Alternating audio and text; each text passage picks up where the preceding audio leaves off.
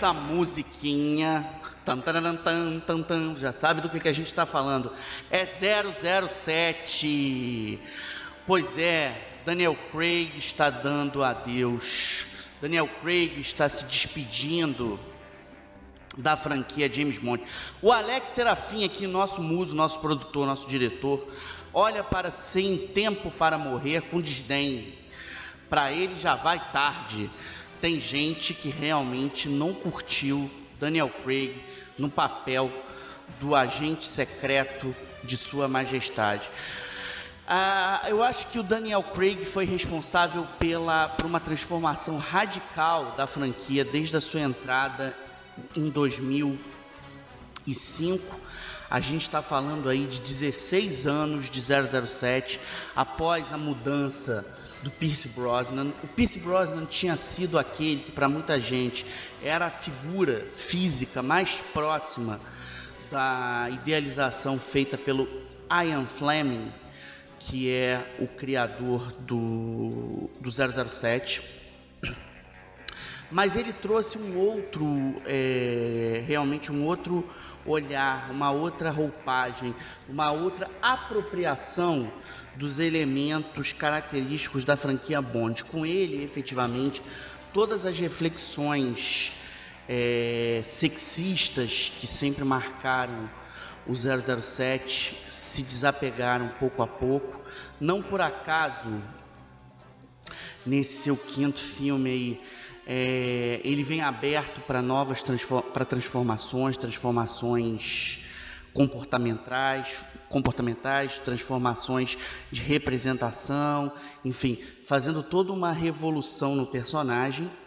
É, criado pelo Ian Fleming em 53. O Ian Fleming vem da guerra é um escritor que volta completamente marcado pela, pela brutalidade do que ele vê nos frontes de batalha e um psicólogo recomenda que ele transformasse, que ele exorcizasse aquilo escrevendo. E, e efetivamente é o que ele faz a partir dos anos 50, escrevendo uma série de livros de bolso que se tornam um enorme sucesso, principalmente a partir de Cassino Royale, e vão, são importados para o cinema em 1962 com a realização de 007 contra o satânico Dr. No. É um sucesso de bilheteria dirigido por Terence Young, tendo Sean Connery no papel principal. O Sean Connery, durante anos a fio, foi o titular da franquia. Ele fica de 62 a 67 volta em 71 com Os Diamantes São Eternos é, e volta em 83 com um filme completamente fora da curva, super estilizado, chamado Nunca Mais Outra Vez. Esse nem levava o nome de 007. O nosso muso Pierre Pontes Gaudioso é muito fã do Jorge Lanzembe, aquele que fez a Serviço Secreto Sua Majestade, que ele diz assim: é tudo muito rápido, a movimentação é rápida. Por que, que, ele falava isso? Pierre, meu muso aqui, Pierre que é o, o, o, o, M, o M5 da Penha, o Pierre que é o, que, é, que, é, que, é, que é o FBI aqui da Zona Leopoldina, a gente viu o 007 quase que integral numa retrospectiva que a Globo fez na virada de 96 para 97, numa época que se gravava filmes em VHS da televisão para a gente assistir depois. É, foi uma retrospectiva antológica. A Globo exibiu tudo do Roger Moore, tudo do Sean Connery e o filme do Lazembe. O Roger Moore, que para muitos é o mais divertido do 007, fica de 73 a 85. Depois vem o Timothy Dalton, que é o que menos sorte tem. Ele filma em 87 e 89. Living Daylights. E, e depois faz o o Permissão para Matar, que é um dos grandes 007, tem o Robert Davi como, como vilão. É, ele antes fez o A View to a Kill é, é, na mira dos assassinos. Agora, realmente, os mais divertidos são os filmes do Roger Moore, sem dúvida nenhuma. O Roger Moore fica com fica desde Viva e Deixe Morrer, Live and Let Die, do Guy Hamilton, e só larga o osso bem lá na frente com o Octopus. foi exibido na televisão, na TV Globo, na tela quente, aqui nos anos 90, com enorme sucesso de bilheteria. Enfim, um filme do John Glenn, é, que é um dos mais divertidos do 007. E a gente tem que lembrar as trilhas sonoras antológicas, as músicas de abertura, as próprias chamadas de abertura, e as atrizes que marcaram época numa classificação que hoje, por conta de uma discussão de equidade de gêneros, contra o sexismo, foi dispensada, que é o nome Bond Girl, que foi considerado um nome machista. Grandes atrizes, desde a Ursula Andress, passaram pelo 007. Grace Jones, Honor Blackman, Mi Rama, Diana Rigg, a Jane Seymour, Kim Basinger, a Mônica Bellucci, Denise Richards, Eva Green, que está antológica no Cassino Royale do Martin Campbell, é, Hale Berry, Barbara Beck e agora a gente tem a Léa Seydoux nesse papel, tem Ana de Armas também numa participação nesse novo filme, é, que chega com a promessa de repaginar completamente a, a estrutura narrativa dos James Bond, dos filmes de James Bond, trazendo ainda, é, acho que introduzindo uma apresentando para a gente uma nova personagem que é a Nome, vivida pela Lashana Lynch, que já tinha se destacado no filme da Capitã Marvel em 2019, que é uma excepcional atriz que vai trazer uma nova operativa para o universo do, do, do, do, Daniel Craig. É uma atriz inglesa aí de, de profundo talento aí. É, eu acho que uma coisa que é importante a gente entender é que assim, o Daniel Craig repaginou vários elementos históricos da série.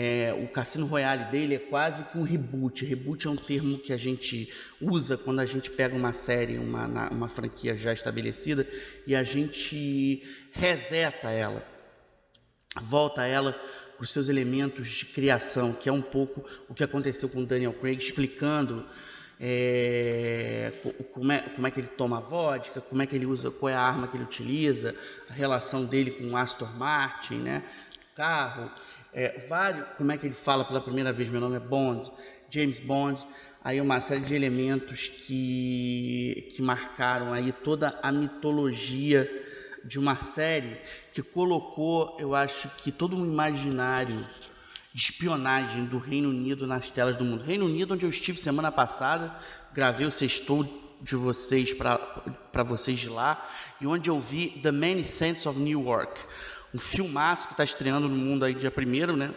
nesta sexta-feira.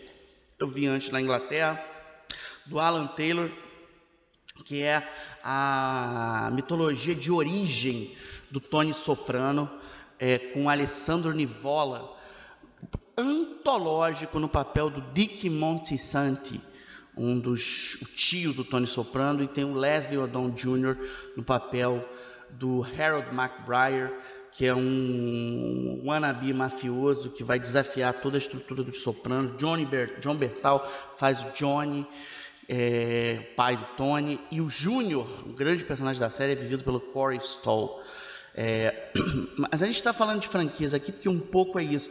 Curiosamente, no momento que uma franquia se, des, se despede, que é o 007, uma outra franquia se aproxima. É...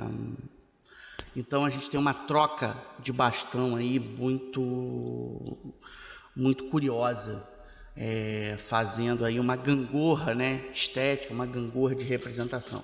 Uma questão do, do 007 que eu acho que é muito marcada, importante a gente lembrar que o, o Daniel Craig foi dublado pelo, no Brasil aqui brilhantemente é, pelo Garcia Júnior. É, o Garcia Júnior é a voz do He-Man no nosso imaginário, é a voz do, do MacGyver, é um dublador aí que marcou época entre nós, ainda está nativo, hoje dublando cada vez menos, fazendo participações aqui a colar. Está na série dos Caçadores do Além aí do SBT, enfim, mas é um, uma voz aí que marcou época. O Ronaldo Júlio é outro dublador antológico do, do 007, do, do Daniel Craig aí que ficou entre nós. Mas o Garcia Júnior foi o que acabou fazendo com mais fluência. Fez o Spectre, o Skyfall, o Quantum of Solace, ele entrou no Quantum assim e dubla o, o Daniel Craig numa nova franquia que ele está, que é Entre Facas e Segredos, que é uma narrativa completamente Agatha Christie aí, fez um enorme sucesso de bilheteria, foi exibido na abertura do Festival de Marrakech em 2019. Eu tive lá esse ano, não tem Marrakech. Enfim, é, eu acho que essa questão do 007, desse repaginado 007, se alinha com uma série de regressos de personagens. Por exemplo, esse ano a gente falou do He-Man, a Netflix trouxe o He-Man de volta. Agora a Netflix trouxe o Meu Pequeno Pony, Meu Querido Pony. É, a gente já está na mira por uma volta do Santo, personagem que o Val Kilmer fez nos cinemas. Isso sem contar toda a volta dos, dos super-heróis, né? toda a repaginação, como por exemplo The Batman aí com Robert Pattinson no papel principal. Eu acho que agora existe uma torcida muito grande com o novo 007 para com o 007, né, depois do Sem Tempo para Morrer, o que, que será feito do personagem? Quer dizer, quem vai assumir o papel principal? E eu acho que a grande torcida é pelo Idris Elba. É, o Idris Elba é um nome que há muito teve um ator inglês. Acho que seria uma excepcional tentativa de a gente ter um 007 negro pela primeira vez. Isso quebraria uma série de tabus raciais históricos. O Idris Elba é um ator que vem de uma atuação mastodôntica do, do Beasts of No Nation, que é uma produção da Netflix, na verdade a primeira produção de longa-metragem. Ele fez um agente, um investigador que é o Luther no cinema, que é um seriado e que agora vai virar um longa-metragem, mais do que merecido. E ele participa da franquia Thor, no papel do vigilante da ponte do infinito que leva até Asgard, no papel do Heimdall. É, fez séries também como Se Joga Charlie, né, que é uma outra série de sucesso dos streams. E ele está em cartaz aí entre nós com o Esquadrão Suicida. É, ele é o Bloodsport desse, dessa série. E ele volta esse ano em cartaz um longa chamado Vingança e Castigo, The Harder They Fall, que é uma, um, um repaginar das gramáticas do Oeste, do Velho Oeste, a partir da entrada de personagens negros, com o James Samuel no papel, na direção aí. É um filme, uma das grandes pedidas aí pro, pro Oscar. Tem a Regina King no, no elenco, o Jonathan Majors, o Ed Gategui, que é ótimo, Zazie Beats, o Leckett Stanfield, Delroy Lindo, que deveria ter sido indicado esse ano ao Oscar pelo destacamento Blood do Spike Lee, acabou não rolando, enfim. A gente tem muita coisa aí. Vamos ficar com a musiquinha agora. No bloco seguinte nós vamos falar de Recine para vocês. É, temos muita novidade aí. Hoje a gente está comemorando aí 40 edições de Sextou com Cinema, graças à adesão de vocês. É, queria lembrar aqui, a gente falou do Spike Lee. O Spike Lee está trabalhando agora num filme musical, tá? E está fazendo uma releitura do Shakespeare, do Romeu e Julieta, com, com o nome Prince of Cats, que é uma das promessas aí. Ele que foi o presidente do júri do Festival de Cannes, premiou o melhor filme desse ano, que é o Titane, da Júlia do Cournot. Enfim, Vamos, vamos, novidade já já para vocês. Sextou musiquinha para vocês. I've drowned and this moment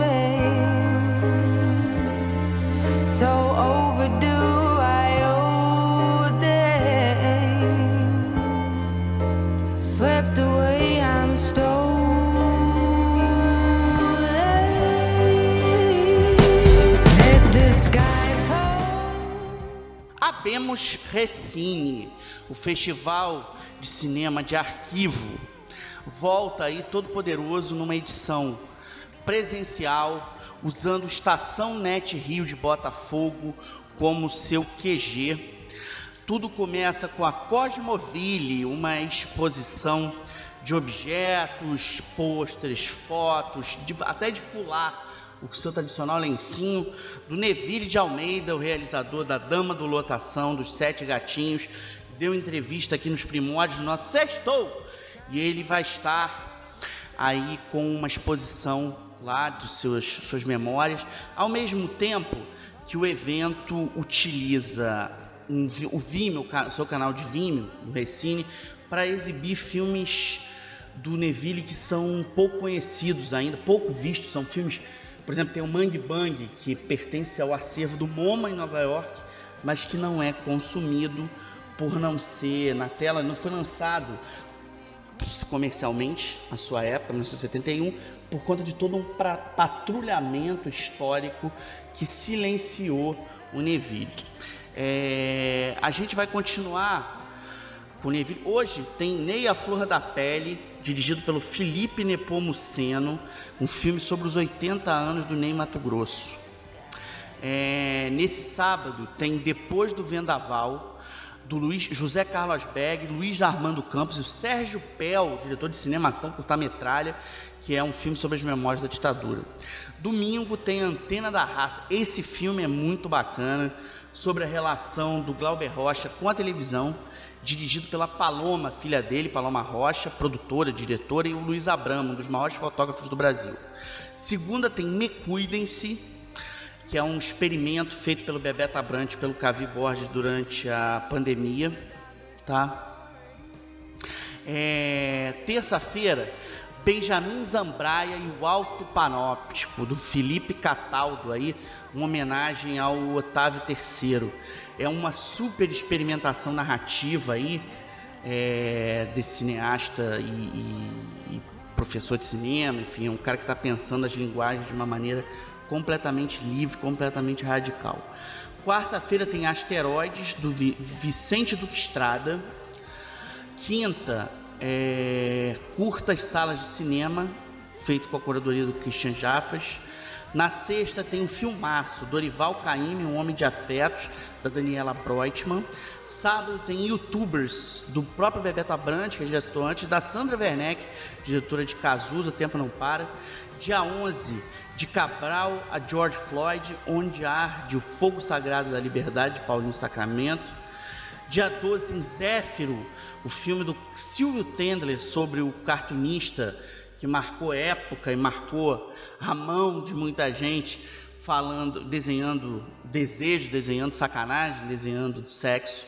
E no dia 13 tem a Camerata Jovem conduzindo sonhos à realidade do Márcio Ribeiro.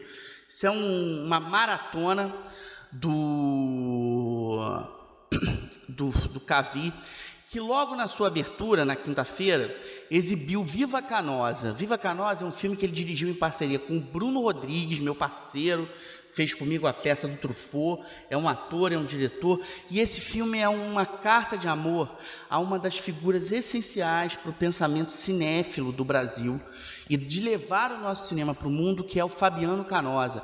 Fabiano Canosa é um programador de cinema, hoje aposentado, ele vive em Nova York, vive aposentado dessa função, mas produzindo a mil exposições, programas de rádio. Ele foi durante muito tempo titular de um programa na Rádio MEC, de música de cinema, de trilha sonora.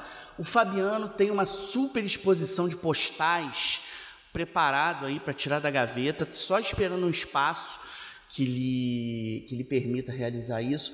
E o Fabiano foi o, a cabeça pensante que nos anos 60, na virada dos 60 para os 70, assumiu o Public Theater em Nova York e levou o cinema brasileiro para ser exibido lá e fez uma série de conexões com alguns dos maiores realizadores do planeta. Eu lembro estar na casa dele, ele tocar o telefone e ele falou assim: peraí, que o Bernardo está me ligando. Ele atendeu o Bernardo, falar alguma receita, que ele cozinha brilhantemente bem, e era o Bernardo Bertolucci.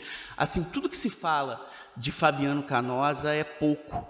Então, eu queria, queria destacar aqui a importância dele, a importância desse filme que o Cavi está produzindo. O Cavi é um super-herói da resistência aí. É, e eu acho que só o empenho em exibir o passado do Neville, o passado e o presente do Neville, mostrar que o Neville ainda é uma cabeça inquieta que está produzindo, que está realizando, acho que tem um, um componente aí de justiça histórica, porque o Neville foi um dos realizadores mais patrulhados do nosso tempo historicamente. É, então eu queria, queria muito chamar a atenção para ele aqui. A gente começou o bloco seguinte falando do 007, mas eu esqueci a coisa primordial: o 007 está no cinema, está.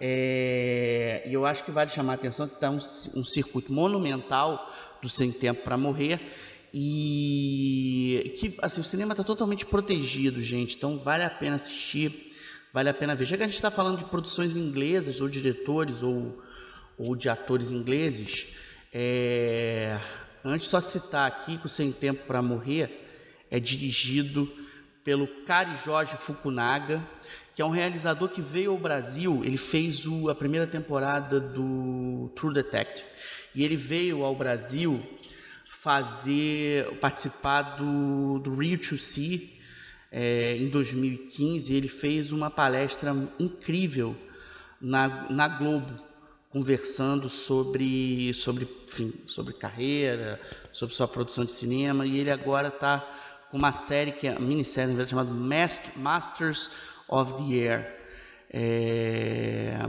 que é um projeto aí para a gente ficar atento para os próximos meses aí, tá? É, enfim, ficar atento aí, ele é um diretor de peso. Mas assim, lembrando, já que eu estava falando de filmes a inglesa que estão em cartaz, o Infiltrado, que eu sempre falo com vocês aqui, com Jason Statham, ainda está em cartaz firme e forte, dublado pelo Armando Tiraboski, então não deixemos de falar.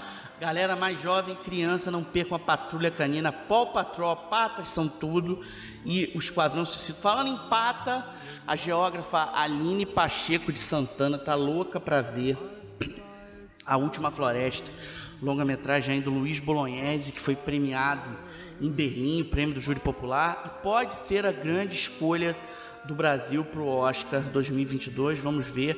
É um dos filmes brasileiros de maior visibilidade no mundo esse ano. Vamos ver o que nos reserva. Sextou! To learn, I must return from Russia with love. I've seen queria mandar um beijo pro Peixe, Luiz Gustavo. O Peixe foi um, o, o, o Túlio da seleção do Botafogo, do Colégio Nossa Senhora do Brasil, está sempre com a gente aqui. Ele, Nossa Senhora do Brasil, testemunhou momentos felizes nesse colégio incrível da Penha, vividos na piscina da escola, pilotada pelo professor Jackson, e, e, e, testemunhou momentos incríveis nas marchas de 7 de setembro, onde o Pierre Ponte Gaudioso, aqui nosso nosso farol, ele que é a nossa última, ele sim, o Pierre é um documentário live action, ele que está junto com a gente sempre. Tem uma novidade para vocês aqui, como antes no nosso sextou, olha quem está ligando para a gente aqui. Oi mãe, Tá tudo bem? Mãe, eu tô gravando nosso programa aqui, nossos ouvintes estão aqui felizes da vida com a senhora. Manda um beijo aqui, mãe. Ela desligou. Ela desligou. É isso, galera. Vamos seguir aqui. Olha só, eu queria compartilhar com vocês aqui umas reflexões sobre um filme que sabe-se lá por que não foi laureado no último Festival de Veneza, mas saiu assim aclamado de San Sebastião, onde o Sextou esteve, esteve entre os dias 17 e 23 lá no norte da Espanha. Laureada com a palma de ouro pelo monumental Titane de Júlio do Cornô e com o Leão de Veneza, dada L'Evénement de Audrey Diwan, a, França passa por uma autoanálise em que se discute e deixa-se discutir a relevância de seus outros cinemas, ou de seus vários cinemas. De um lado, há a comédia Varejão, representada por fraquias como Que Mal Eu Fiz a Deus e o Agente Zero OSS aí, 17, com Jean Jardim. Do outro temos os dramas burgueses, caso de qu'on dit, Les Choses qu'on fait. E entre eles tem experimentações como as de Bertrand Mandinko e seu After Blue Paradisal, laureado no Festival de Locarno em agosto com o Prêmio da Crítica, que é um filmaço, uma celebração da cultura queer. No meio desse racha entre modos de filmar e de se apropriar do espaço de representação da telona, tão debatido por cá em San Sebastião, na, na, tão, lá em San Sebastião, né? É, a Pátria dos Lumière presenteia as telonas do mundo com um filme suntuoso chamado Ilusões Perdidas, é, do Xavier Janoli.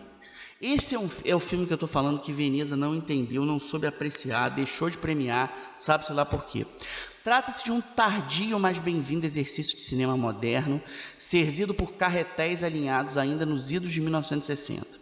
Tem algo de sexagenário, sim, em seu apuro formal, sem jamais ser acadêmico, apoiado numa direção de arte assinada por Riton Dupire Clement e Etienne Rode, reunindo ainda Bruno Viat e Fatih El Ayar, no melhor de cada um, e numa, num trabalho de figurino sofisticadíssimo desenhados pelo, pelo Pierre-Jean Larocque.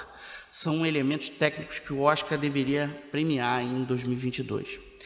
Ele é um filme tão sexagenário quanto o Leopardo, do Visconti, uma obra-prima de 1963. Sexagenários eles são numa analogia que atesta sua excelência. Igualmente laureável é o desempenho de Vincent Lacoste, hoje um dos maiores atores da França, no papel do chefe de redação Etienne Lousteau, nessa adaptação feita a fio de ouro do romance Illusion Perdue, de 1837, de Honoré de Balzac. Pois é, é uma releitura do Balzac como muito o cinema francês não conseguia fazer Assim, um grande, tipo, cinemão mesmo. Frente a um cenário de incômodo da cinematografia viva, vívida dos franceses consigo mesmo, né? eles estão lá em, em racha, a chegada de um filme à moda antiga, com potencial que pós-modernos, com uma potência que pós-modernos rasgaria suas caídas do cinema para ter, soa feito uma espécie de provocação da história um filme desse. Soa como respiração a balão de oxigênio para estratégias de storytelling que parecem incompatíveis com os códigos palavrosos do audiovisual da streaming-esfera que nos cerca. Da mesma forma como Lupin soou no meio das plataformas digitais. Aliás, é uma das grandes séries aí que está na Netflix, com Omar Sy. Mas o resultado do que Janoli criou vai muito, muito além de qualquer expectativa. Egresso do Festival de Veneza, né, como eu disse, que o esnobou em sua premiação oficial. O novo longa do diretor de Quando j'étais chanter, de 2006, é um estudo sobre a gênese do jornalismo, fidelíssimo a ironia balzaquiana em sua observação do cinismo da classe profissional sobre a qual se debruça, sendo fiel ao clima de ressaca de sua prosa. Benjamin Voisin, de verão de 85, já lançado aqui, usa tudo o que aprendeu com François Ozon para construir a figura do poeta Lucien Rubempré, como um edifício afetivo de múltiplos andares, de angústias e sonhos. Sua história, qual está no livro de Balzac, é a viagem pela ascensão e queda de um aspirante a Anacreonte, ou seja, um anabi poeta, que encontra na imprensa meios de ganhar o pão após chegar a Paris vindo do interior, atrás de um amor com traços de nobreza. Aliás, um papel incrível dado à atriz Cecile de France, que foi parceira do Janoli lá no Candidaté Chanteur. É, na metrópole, Rubempré vai se calejar como um crítico ferino treinado por Lousteau, que é um alter ego de Balzac, segundo muitos críticos apontam. Além de Carlos, ele ganha noites e noites de prazer nos lençóis da atriz Coralie, chama ardente que a atriz Salomé Devaels interpreta muito bem com uma decantada inteligência. Mas esse rapaz, né, o Rubem Pré, ganha também uma vaidade desmedida no processo. Ganha um ego tamanho GG. São maus ganhos que seu rival Nathan, vivido com garbo pelo diretor Jean Xavier Dolan, o Xavier também é ator, explora com viperina sagacidade. Sob a fotografia barroca de Christophe Bocarne, vemos o tombo de Rubem Prédoué espatifar ossos, revelar nuances da prática da reportagem e apontar uma série de nodas do presente, na lógica das fake news. É um grande estudo sobre as fake news. É um curso de comunicação em duas horas de requinte com Gerard Depardieu a dar aulas de empáfia numa genial participação como editor. Não por acaso, em Veneza, Elisa Giudice, do site Film Experience, deu ao longo uma definição precisa ao chamado de proto-cidadão Kane, enchendo de elogios. Foi um acerto de São Sebastião trazê-lo. Aliás, o evento está bonito que tá. tá? Então, São Sebastião foi, foi muito bacana. Então vamos nessa, vamos ficar atento.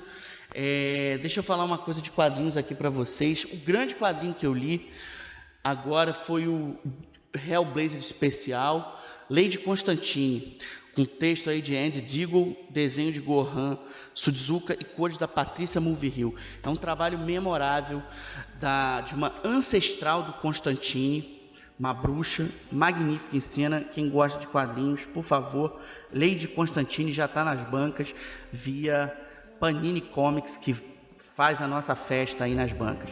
Sextou! Fascinations galore,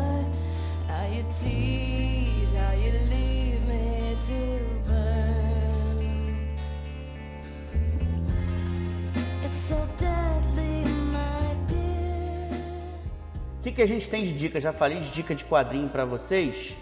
É, queria chamar a atenção aqui. O Silêncio da Chuva de Daniel Filho, com Lázaro Ramos no papel do delegado Espinosa aí, o personagem da literatura do Luiz Alfredo Garcia Rosa. Tá no circuito, então o circuito tá super protegido, tá super bonitinho, tá? Pode ir sem medo. Tem Thalita Caralto numa participação antológica com uma parceira do Espinosa de investigação sobre um assassinato. É um super elenco tem Cláudia Abreu, Anselmo Vasconcelos, enfim, Lázaro, eh, vale a pena ser conferido. É Daniel Filho, um mestre da direção, um dos melhores trabalhos dele desde o casal. Daniel é responsável pelo surgimento da Nel Chanchada, quando ele faz o Se Eu Fosse Você em 2005, que é um fenômeno de bilheteria, e tem toda uma trajetória de sucessos na carreira ele fez alguns filmes antológicos, como O Casal, com a Sônia Braga e o Wilker, em 75, O Cangaceiro Trapalhão, com Renata Aragão, em 83, Tempos de Paz, em 2009, com o Dan Stuba e o Tony Ramos, e agora aí é, esse trabalho antológico, esse trilha policial memorável. Está em circuito ainda um fenômeno de bilheteria, vale, vale muito a pena vocês assistirem. Eu vi lá em Locarno, enfim, Locarno esse ano que flertou aí com com as narrativas de gênero, que é o Free Guy, é, do Sean Levy, protagonizado pelo Ryan Reynolds. É uma, uma produção que já fez 318 milhões nas bilheterias, é um sucesso aí, é um dos grandes sucessos de bilheteria do ano. O maior sucesso do ano aí que está se desenhando para a gente, eu acredito, americano, né? É o Shang-Chi, é, a Lenda dos Dez Anéis aí, que repagina o, uma figura antológica que é o mestre Kung Fu. Então, o filme já está aí nas cabeças como uma das maiores bilheterias do ano. Já está em sexto lugar. O primeiro lugar é uma produção chinesa chamada Oi Mamãe, Hi Mom, protagonizada e dirigida por uma comediante chinesa aí, que é uma das das apostas do ano. Aliás, na França, o grande sucesso de bilheteria, que é um filme chamado Camelot, sobre o rei Arthur, até hoje não tem nem sinal dele aqui no Brasil. Valeria muito a pena esse filme ser lançado por aqui. Lembrar que eu falei da última floresta, que eu lembrei que a nossa geógrafa, Aline Pacheco, tá aí cuidando da. tá louca para ver esse filme do Luiz Bolognese. Já que eu falei da Aline, queria lembrar que o Celcinho, irmão dela, o nosso Celcinho da Santa Brasaria está dando aula aí de, de Taekwondo, já que eu estou fazendo sempre os merchans aqui. É, Salateria Mix da Penha, nossa grande, nosso eterno patrocinador. É, queria lembrar para vocês, se vocês quiserem aprender Taekwondo e ainda comprar um churrasquinho, é o Celcinho no 96729 5226, tá?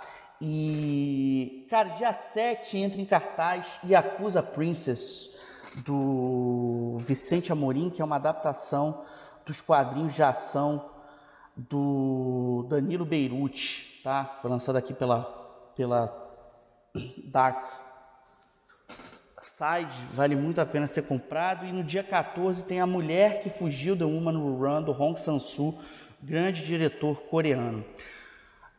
Rafael Montes, o grande autor policial do momento. Tem dois filmes aí, um díptico aí na Amazon. O menino que matou meus pais, a menina que matou os pais. É... Deem uma olhada na maneira como se cria uma narrativa policial super intrincada, Carla Dias. É... E a gente tem a Débora do Bock no elenco, é uma grande atriz de teatro de São Paulo, e um grande ator carioca que é o Augusto Madeira. O Globoplay veio, veio assim matador, tá? Além de pai herói, a gente tem Armadilha para matar as saudades de Sean Connery, dublado no Brasil é, pelo Francisco Milani, a voz do Magno. Ele está junto com a Catherine Zeta-Jones, é um filme de assalto. É, o Globoplay trouxe do cardápio da Imovision Deus Branco, do Cornel Mundruscu, que é sobre uma menina que precisa abrir mão do seu cão e isso gera uma histeria coletiva entre os cachorros da sua vizinhança. Isso gera realmente uma mobilização. É um grande filme sobre a questão animal. Oh, é, e ainda na Globoplay a gente tem assim, uma aula de cinema erótico dos anos 90, que é o Delta de Vênus, de Zalman King, baseado aí na obra do da, da escritora Anais Nin. Do teatro, recebi uma notícia aqui da Raquel Almeida, da Panda. O que leva um atleta querido e campeão a decidir mudar o rumo de sua vida após uma partida histórica? Com direção de Isaac Bernardo, o espetáculo Pão e Circo, que encerra a temporada neste domingo, dia 3 de outubro, parte de um momento decisivo da carreira de um goleiro para refletir sobre uma epidemia social e silenciosa, o abandono paterno.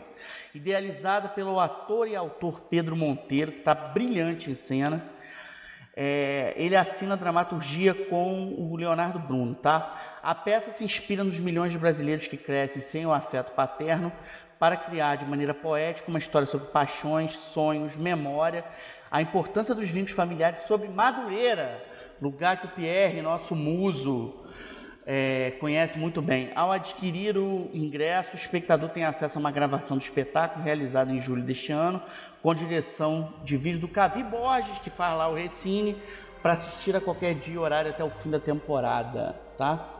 É... A Aline Pacheco tá sempre nos perguntando aqui o que assistir na Netflix. Então sugiro para ela Britney vs Spears, documentário aí sobre essa cantora de enorme sucesso nos anos 2000, e o Duna do David Lynch, a espera do Duna do, do Denis Villeneuve, né, o Timothée Chalamet. O, a Netflix trouxe de volta aí um Duna do, protagonizado pelo Kyle MacLachlan. Lembrando que a MUBI está com uma amostra do Pedro Almodóvar com A Lei do Desejo e Mulheres à Beira de um Ataque de Nervos, entre outras coisas antológicas e imperdíveis. É, bom final de semana, máscara, alegria, cinema. Quem puder, manda um abraço para o Pierre. É, o nosso sextou com cinema.com está aí nas redes sociais. O Alex Serafim, meu muso, que está aqui com o João, filhinho dele, brincando aqui com o meu sábio de luz. É, tá lembrando aqui, Stone, rasga meu pescoço, por favor. Musiquinha para vocês, alegria para vocês. Beijo! Sextou!